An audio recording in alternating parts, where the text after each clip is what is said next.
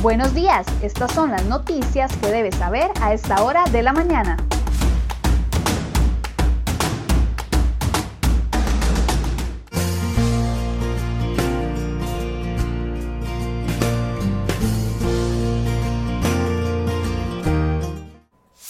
Miércoles 18 de noviembre, muy buenos días. Muchas gracias por acompañarnos en una edición más de CR Noticias. Iniciamos de inmediato con las informaciones que hemos preparado para el día de hoy.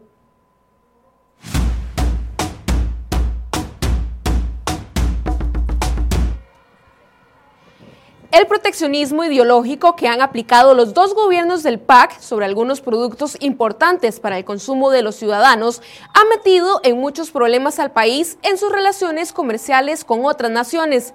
Tales son los casos del arroz, el aguacate y ahora el azúcar, los cuales no solo han ocasionado conflictos internos, sino también a nivel externo, en donde el país se ha ganado la enemistad comercial de al menos cinco países de la región.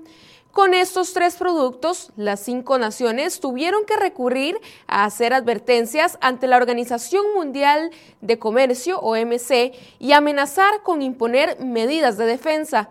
Durante la administración de Luis Guillermo Solís, inició el litigio internacional contra México por la prohibición del aguacate y se tuvo que negociar con Argentina y Uruguay por barreras arancelarias interpuestas a la importación del arroz.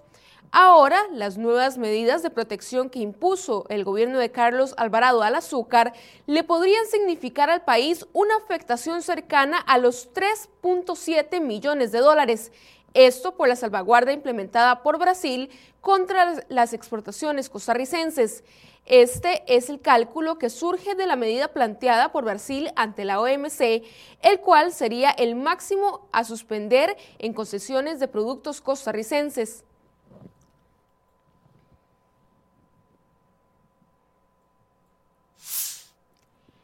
Algunos bancos comerciales han comenzado a sentir signos de tensión en sus indicadores de morosidad producto de la finalización de las moratorias de pago a nivel general, ya que no todos los sectores económicos han logrado empezar una recuperación. El indicador no llega todavía a niveles de preocupación y se comporta distinto según cada entidad. Algunas de ellas señalan ligeros deterioros en las denominadas moras tempranas.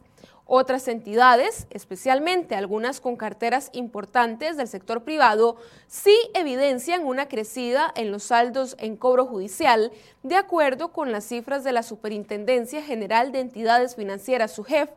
Al extraer los datos de esa entidad sobre los saldos de crédito total en mora, de acuerdo a los días de atraso, se evidencia que, por ejemplo, el Banco de Costa Rica presentó un incremento en los saldos con más de 180 días de atraso.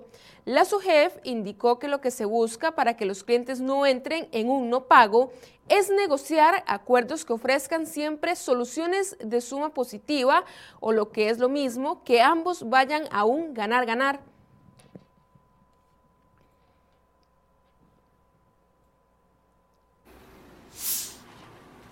Las intervenciones realizadas por Global Vía, encargado de la ruta San José Caldera, para mejorar los taludes inestables en distintos puntos de la vía, son inconclusas, inadecuadas e incrementan el deterioro en los puntos más críticos. El ANAME de la Universidad de Costa Rica analizó la problemática presentada en los kilómetros 37, 38, 44, 47 y 73 y recordó que ha sido un tema recurrente desde que la carretera entró en operación en 2010. Los señalamientos figuran en un informe realizado en septiembre pasado por la Unidad de Gestión y Evaluación de la Red Vial Nacional, divulgado formalmente este 16 de noviembre. ¿Por qué existen tantos puntos con inestabilidad en los taludes? Esto obedece a pendientes elevadas, drenaje ácido de rocas y problemas en los sistemas de manejo de aguas superficiales. En particular, la NAME llamó la atención sobre el deslizamiento que ocurre en el kilómetro 44. Producto de las lluvias registradas en 2018 o 2019, se intensificaron los movimientos del terreno y el deterioro en trabajos de contención recientemente realizados por el concesionario.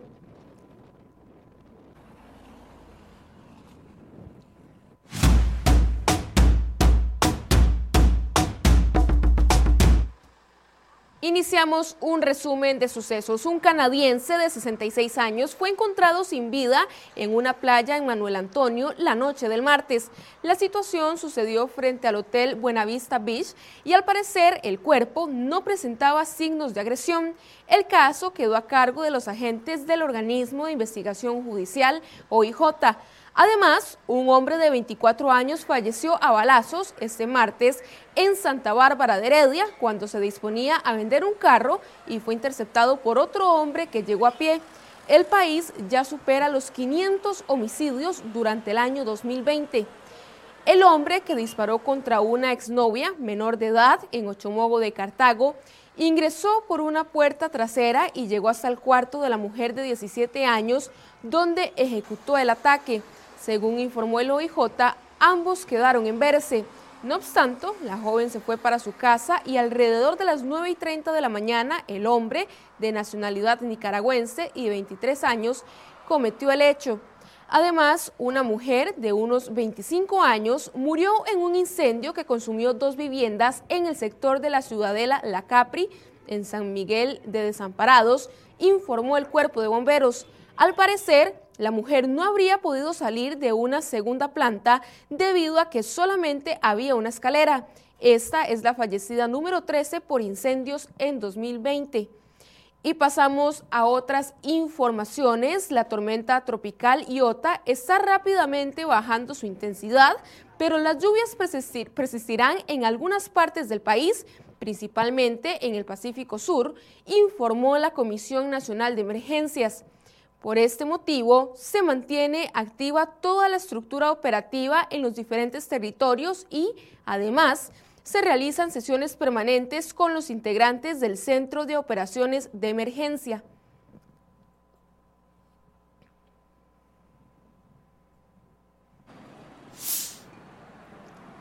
El Sistema Nacional de Información y Registro Único de Beneficiarios del Estado, SINERUVE, contiene información de más de 3.529.000 personas, lo que equivale al 70% de la población. Esta cifra representa a poco más de un millón de hogares. En ese sistema están los datos de los actuales y potenciales personas que se benefician de los programas del Estado, como becas o bonos. El nuevo informe de Estado de la Nación 2020 inspeccionó algunos de los datos contenidos en la matriz de Cinerube y concluyó que la información presenta algunas limitaciones debido a la forma en la que se recopila.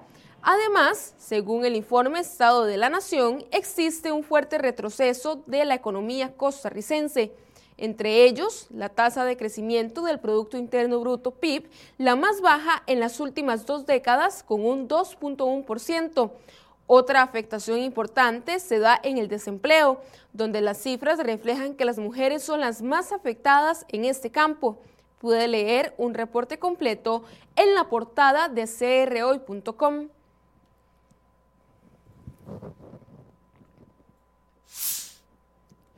El alcalde de la municipalidad de Limón, Néstor Matis Williams, sabía desde 2019 que la Fiscalía Adjunta de esa provincia lo investigaba por una malversación de fondos debido al pago de una propiedad de 70 millones de colones sin plan previo.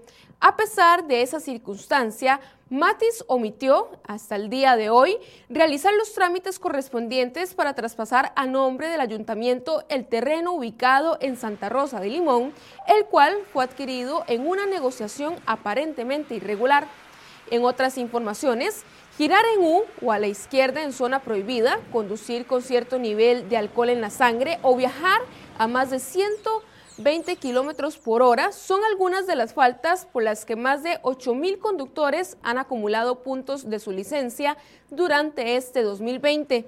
El MOB informó que otras de las causas más comunes y más graves son conducir con licencia suspendida, rebasar en una curva, un puente o una intersección, así como adelantar en zona demarcada con línea amarilla.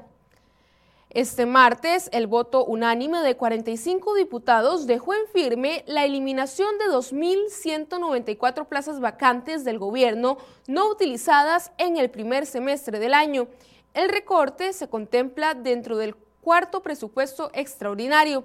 Las proyecciones del Ejecutivo arrojan que con este recorte el Estado ahorrará anualmente 5 mil millones de colones. Y además, este martes, 42 diputados aprobaron el tercer presupuesto extraordinario de la República, donde se incluyen 7.200 millones de colones como previsión para la compra de vacunas contra el COVID-19. Durante su etapa de discusión en la Comisión de Asuntos Hacendarios, los diputados frenaron la intención del gobierno de tomar un ahorro superior a los 51 mil millones de colones de intereses de la deuda pública. De estos, solo se autorizó disponer 7.200 millones de colones para la previsión de compra de dichas vacunas. El presidente de la Comisión Nacional de Emergencia, Alexander Solís, confirmó 113 habitantes de la calle que se encuentran en albergues por padecer de COVID-19. El jerarca indicó que esa cifra corresponde únicamente a la población de indigencia del centro de San José, por su parte, el Ministerio de Salud confirmó entre este domingo y este martes que se sumaron 2.367 casos nuevos de COVID-19. Además, hubo 32 fallecimientos para llegar a un total de 1.578 muertes desde marzo. La cantidad de personas hospitalizadas aumentó a 514 y de ellas 221 están en cuidados intensivos. 11 cantones pasan de alerta naranja a amarilla. Se trata de San José, Mora, Goicochea, Alajuelita, Naranjo, Sarchí, Oriamuno, Heredia, Santa Cruz, Quepos y Parrita. Mientras que los cantones de Guatuso, Poás, Orotina, Avangares, Zarapiquí y, y Esparza pasan de alerta amarilla a naranja por un incremento en los casos de atención de pacientes con problemas y síntomas respiratorios.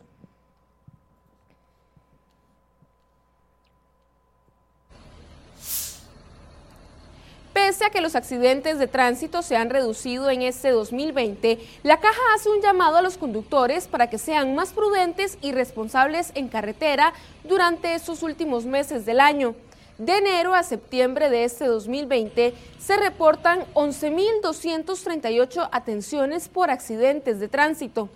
El gerente médico de la caja, el doctor Mario Ruiz, aseguró que estos incidentes son una situación que no se detiene y que, aunque hubo una disminución, sigue habiendo presión sobre los servicios de urgencias y emergencias. Según el doctor Ruiz, en 2019, de enero a septiembre, se registraron 16.108 atenciones por accidentes de tránsito en el mismo periodo, pero de 2020 hubo 11.238. 4.870 accidentes de tránsito menos en los primeros meses del 2020. Las regiones con más accidentes son la región central, sur y la central norte, con 1951 y 1930 respectivamente, mientras que la Huetara Atlántica tuvo 1809, el Pacífico Central 1301 y la Chorotega 1293.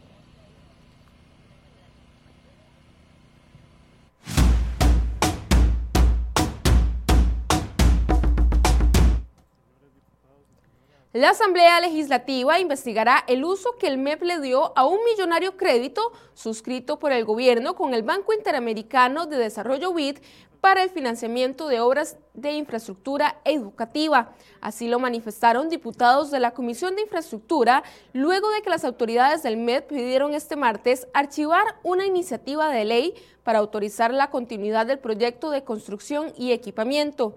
Esto a pesar de que fue el propio Poder Ejecutivo quien presentó la iniciativa para ampliar el plazo del fideicomiso por medio del cual se construyen los proyectos, pero ahora el MEP solicitó que se archive el expediente.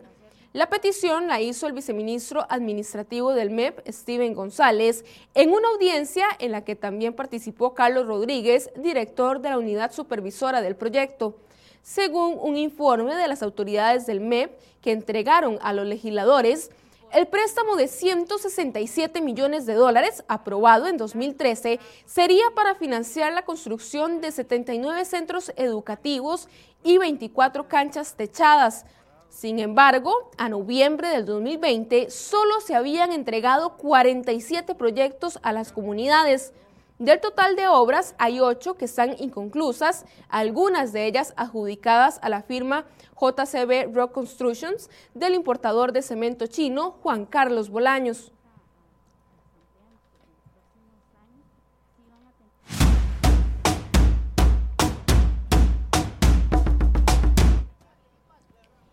Iota llegó este martes a Honduras como tormenta tropical después de dejar cuatro muertos en su camino y de provocar daños en Nicaragua, donde miles de personas quedaron incomunicadas, sin agua ni electricidad. La tormenta amenaza con agravar la situación de una Centroamérica devastada hace dos semanas por el ciclón ETA. Autoridades hondureñas dijeron que Iota entró a Honduras con 55 kilómetros al sur de Tegucigalpa, su capital. Además, se pronosticó que esta madrugada la tormenta podría estar tocando suelo en El Salvador con vientos sostenidos de hasta 80 kilómetros por hora. Asimismo, Iota ya había arrasado con el archipiélago colombiano de San Andrés y Providencia, que se encuentran en el Mar Caribe, así como parte del norte de Nicaragua. Actualmente, Iota ha dejado varios muertos, pero ya como tormenta tropical, donde Honduras, El Salvador y Guatemala serían los países que ya están o que están a punto de recibir las afectaciones por parte de la tormenta.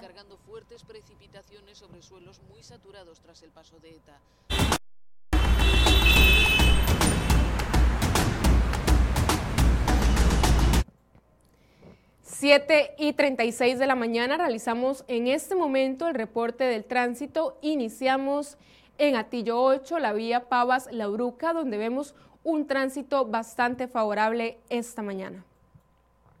Continuamos el recorrido en Pozos de Santa Ana, la vista hacia San José, donde también observamos muy pocos vehículos esta mañana. Y nos vamos ahora hasta el sector de La Lima, la vista hacia San José, donde aquí sí se observan largas filas, mucha paciencia a todos los conductores que tienen que transitar por esta zona.